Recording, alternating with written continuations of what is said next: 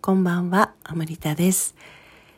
年末年始ラジオトークマラソンデイ4、4日目。えー、だいぶ日付が変わる前にと思って今、ちょっと友達と話したりしてて、時間に気がつかなくて、お風呂にすぐに入る予定を急遽やめて 撮っています。なのでまたお題についてあらかじめ考えた状態じゃない感じで始めてます。今日のお題は今年のうちに言っておきたいこと。これね、まああの、お題を先に今朝見てたからなんとなく頭にはあったんだけど、これまた浮かばないんだよね。今年のうちに言っておきたいこと。で、何もないまま今バタバタと始めてるんですけど、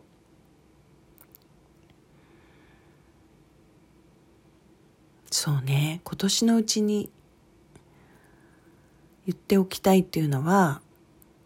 あれだよね。来年になってからじゃ遅いってことだよね。来年になる前に言っておきたい。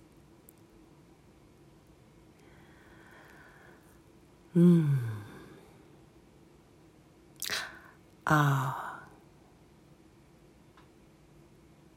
なんか、パッと今思ったのは、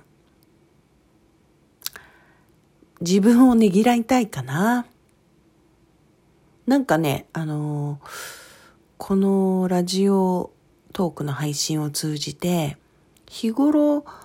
なんかライブ配信とかね、顔出しで Facebook とかで結構しているので、お仕事でもそうだし、まあ仕事と今、プライベートの区別が私あんまりつかないから、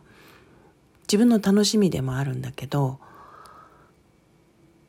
なんか、あのー、結構普段言わないことを言ったりとか、話したりしない内容もね、話せたりとか、すごくしていて、特にこのね、年末年始マラソンっていうのに参加してみたら、なんかね、昨日とかもなんかこう、来年こそは、えー、心身のリセットに一週間ぐらい行きたいみたいなことが出てきたりとかね。あの、なんかこう、そうね。割と頑張ったのかなって今思って。まあ頑張るって最近はね、こうあんまり頑張るっていうのがいいこととされないように、いい意味では言われなくなったんだけど、そうそうそう何日か前にね、あのバブル時代の24時間戦えますかの話を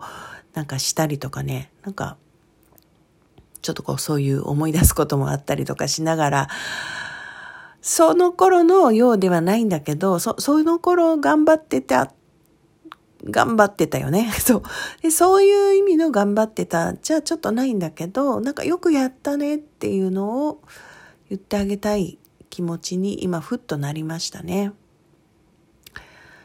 あのなんかこうなんて言うんだろうすごい努力したとか昔の意味で言う頑張ったじゃなくて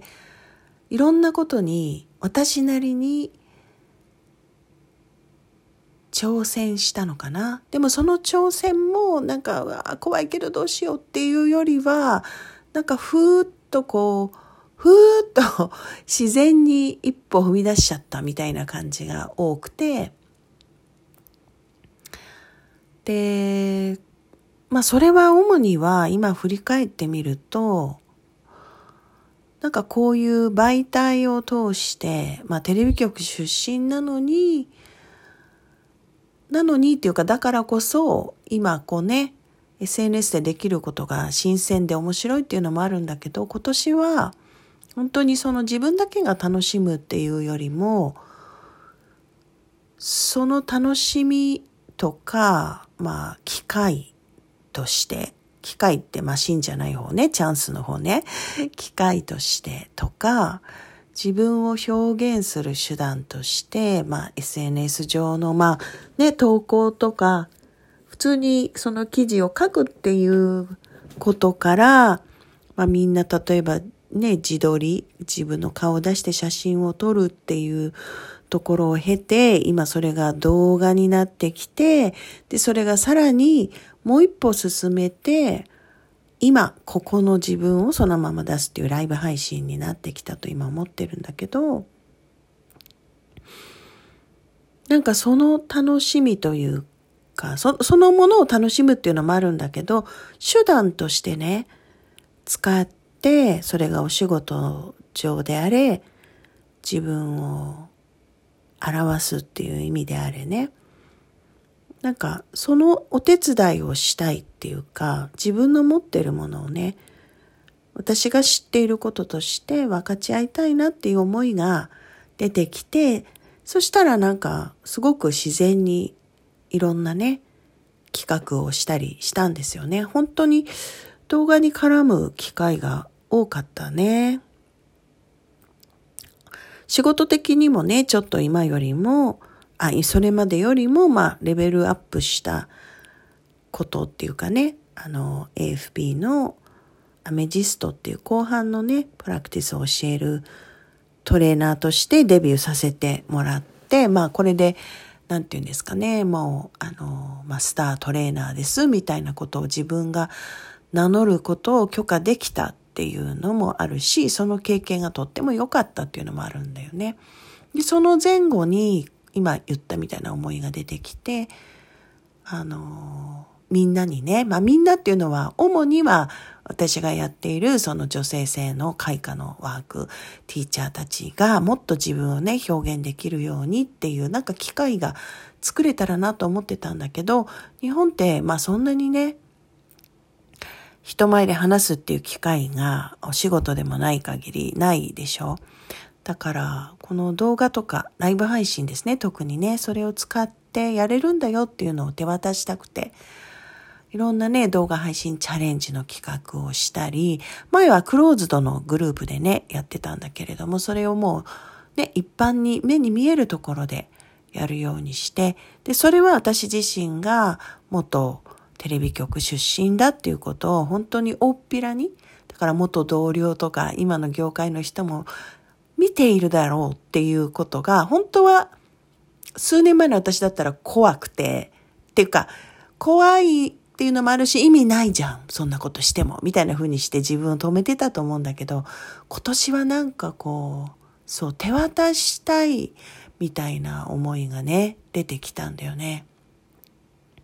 だから、私の自分の人生においては、そういう思いが出てくるとは思ってなかったし、それをやるのに、まあ、そんなに勇気は必要ないっていうか、すごく怖いことを言ったわけじゃないんだけど、それでも今年のうちに言っておきたいこととしては、よくやったねって自分に言ってあげたいですね。うん、なんかその世間的にすごくね、知られるようなすごい大々的な場所でやるとかそういうことではなかったけれども、でもね、結構そういう動画の企画を重ねてきて、12月に Facebook 上ですけれどもね、同じページから複数のティーチャーたちが自分の AFP への思いを語ったり、ライブ配信でね、語ったり、そういうちょっとあまりっていうか多分見たことがない前例のないプロジェクトをね、やれたりとかして、すごい楽しかったのもあるし、みんながすごくそれに一緒に乗っかってくれて、一緒に探求して、とても良かったと思いますね。で、私は私なりの、まあ、リーダーシップのあり方とか、まあ、特にプロデューサー的な動きをしたんだなと思って、まあ、それもね、テレビ局時代には叶わなかったことなので、まあ、向いてるって言われたことがあるんですけどね、その、今思い出したけど、その当時の報道局長にね、君はプロデューサーに向いてると思うよってなんか言われたことを今ね、すごいわざわざ呼び出して言われたんだったんだよね。もう辞める直前だったんですけどね。それ今思い出した。で、そういうの結構楽しいんだなと思って、ですね。なので私としては、なんとか元年っていうぐらい、新しいことに、まあ、着手したっていうか、まあ、許可したっていうかね、前だったら、ちょっと躊躇するようなことに。だから、今年のうちに言っておきたいことは、2019年、アムリタ、よくやったね、です。そして、2020年も楽しもうね。無理をせず。でも、チャレンジはまた何があるだろうね。楽しみだね。って言っておきたいです。えー、ラジオトーク年末年始マラソン4日目の配信でした。聞いてくれてありがとうございました。また明日ね